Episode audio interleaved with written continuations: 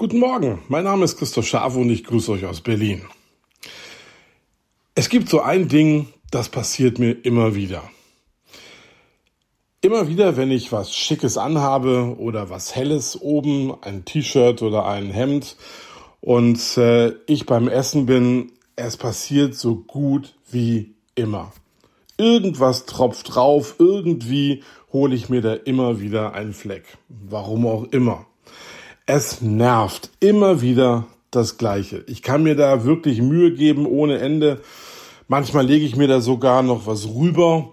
Irgendwie so eine Art selbstgemachtes Lätzchen, wenn ich da irgendwas dabei habe, ein Taschentuch oder irgendwas. Aber es passiert so gut wie immer.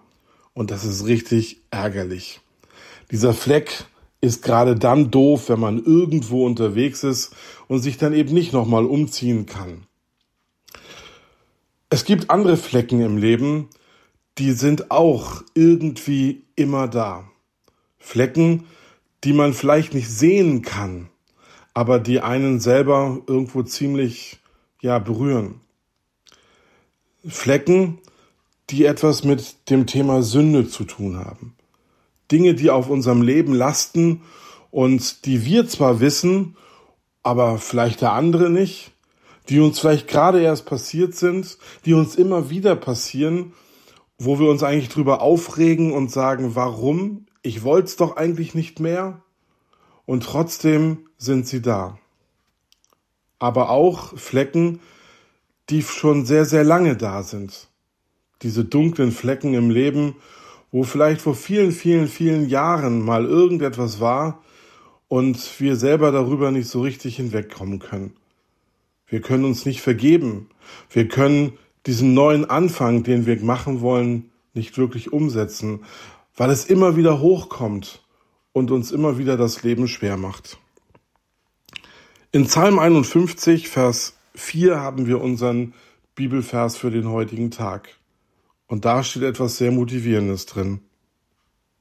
Da steht, Wasche mich rein von meiner Missetat und reinige mich von meiner Sünde. Auch der Psalmist damals kennt das Problem. Und er hat einen großen Wunsch, wieder frei zu sein, wieder einen neuen Anfang machen zu können. Und zwar so, dass man nicht immer wieder drüber nachdenken muss, dass man diese alten Kamellen nicht immer wieder rausholt. Wasche mich rein, mach mich sauber, gib mir wieder das weiße Hemd von meiner Missetat und reinige mich von meiner Sünde. Im Grunde steht das hier doppelt drin. Aber so wichtig war es dem Psalmisten und dem, der das damals dort aufgeschrieben hat. Jesus bringt die Sache nochmal auf den Punkt. Viele Jahre später im Lukas-Evangelium, Kapitel, Kapitel 15, Vers 7, finden wir den neutestamentlichen Bibelvers für den heutigen Tag. Und da spricht er von Freude. Er spricht von einer riesengroßen Freude, wenn Menschen sich verändern, wenn Menschen bereit sind, sich vergeben zu lassen. Da heißt es, so wird auch Freude im Himmel sein über einen Sünder, der Buße tut, mehr als über 99 Gerechte, die der Buße nicht bedürfen. Da gibt's vielleicht den einen oder anderen, 99 wird hier gesprochen, die denen gar nicht bewusst ist, dass sie auch Vergebung brauchen die vielleicht ganz dicht bei Jesus schon leben und das schon seit vielen, vielen Jahren. Aber wir brauchen alle Vergebung.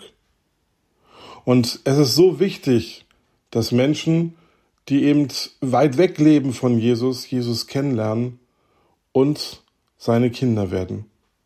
Und das steht hier drin. Und alles das hat was mit Sündenvergebung zu tun. Mit einem neuen Anfang. Und vor allen Dingen mit der Tatsache, dass wir eben nicht mehr zurückblicken müssen. Sünde ist vergeben. Und der Einzige, dem das immer noch schwerfällt, sind wir selber. Jesus hat das schon längst getan. Und das kann uns frei machen, wenn wir das irgendwann mal begreifen. Deswegen diesen letzten Vers nochmal. So wird auch Freude im Himmel sein über einen einzigen Sünder, der Buße tut. Und zwar mehr als über 99 Gerechte, die der Buße nicht bedürfen. Also, wenn wir in den nächsten Tagen oder vielleicht sogar heute einem Menschen begegnen, dem wir was von Jesus erzählen dürfen, dem wir auch die Sündenvergebung zusprechen dürfen, wenn er sich dafür auch entscheidet und sagt, ich möchte ein neues, einen neuen Anfang machen, dann ist eine Riesenparty im Himmel. Und auch wir würden uns sicher auch darüber freuen. Also, du darfst dich frei fühlen. Du, der du vielleicht schon auch vor Jahren Ja zu Jesus gesagt hast. Mach einen Anfang und zieh endlich einen Schlussstrich unter den alten Geschichten. Ich wünsche dir besonders heute einen richtig schönen Tag. Sei gesegnet.